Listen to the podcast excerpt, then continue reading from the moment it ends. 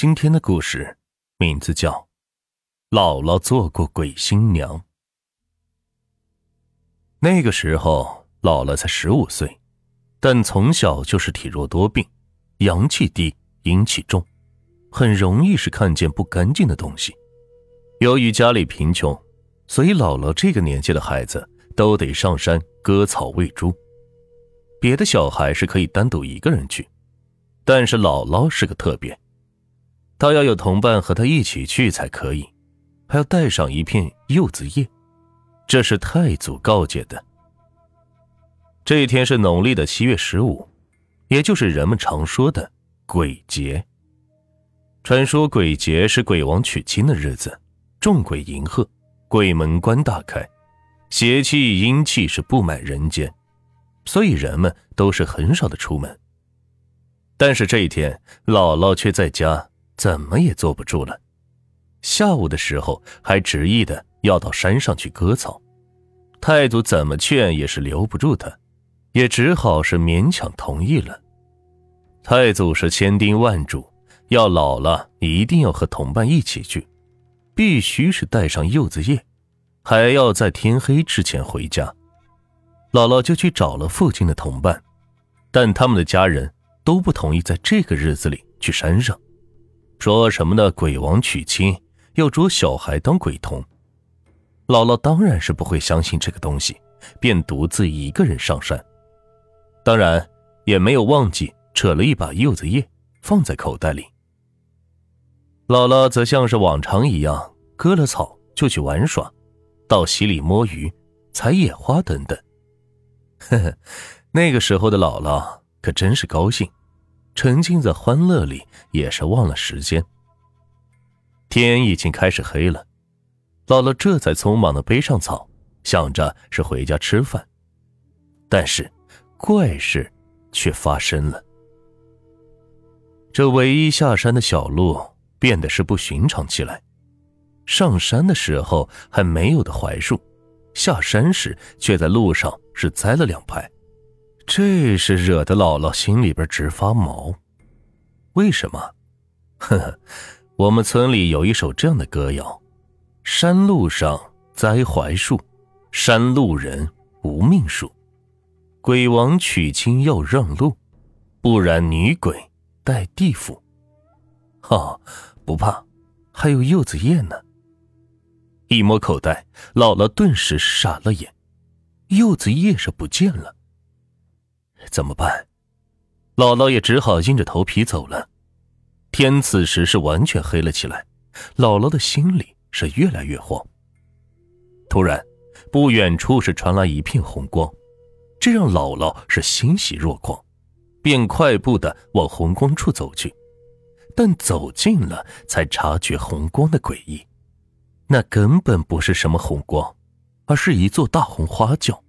有四个红色衣服的纸扎人抬着，纸扎人们是脸色苍白，但脸颊旁就有两个红色的圆点，有着说不出的恐怖。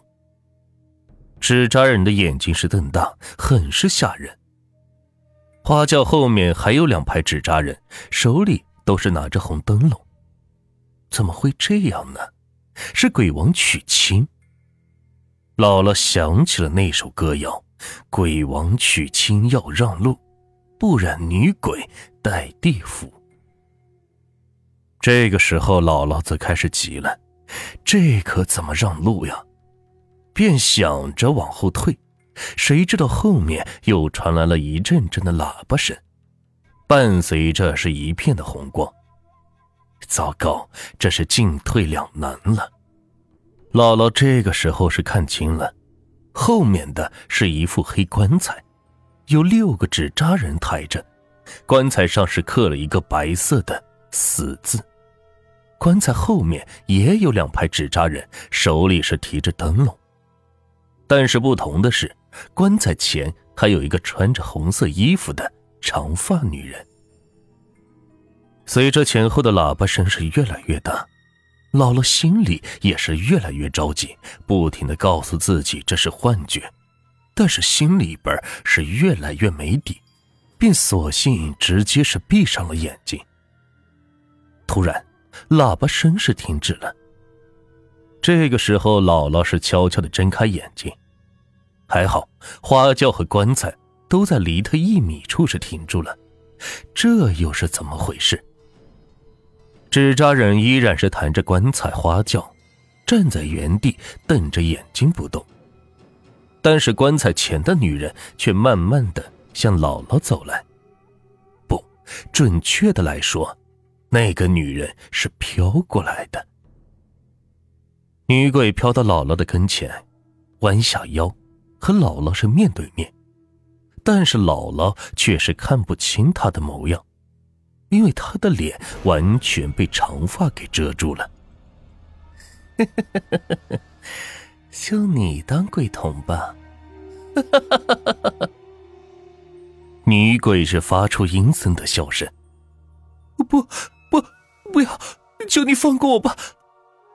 姥姥是撕心裂肺的喊着，女鬼一挥手，姥姥便是动弹不得，前后的花轿和棺材又开始动了起来。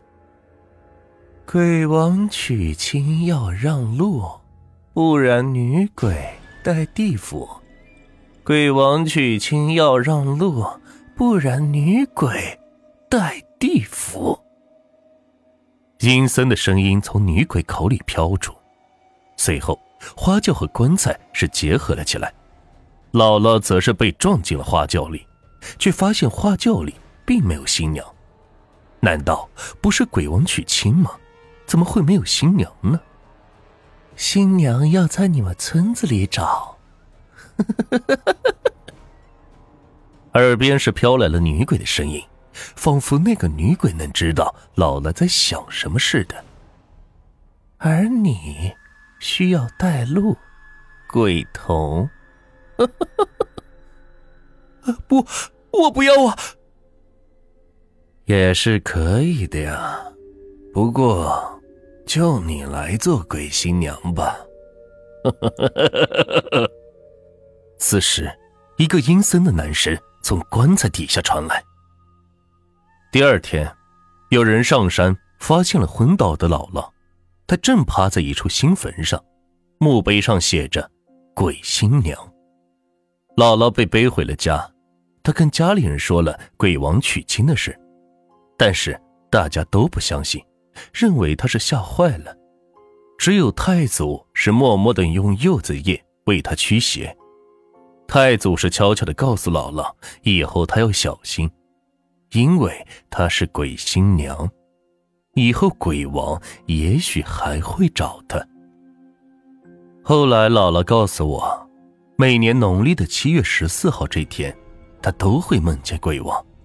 鬼王说他想姥姥了，希望姥姥能够去陪他。听了姥姥的故事，晚上我也是做了个梦，梦里边有一个穿着红色衣服的女人，模样是被长发给遮住。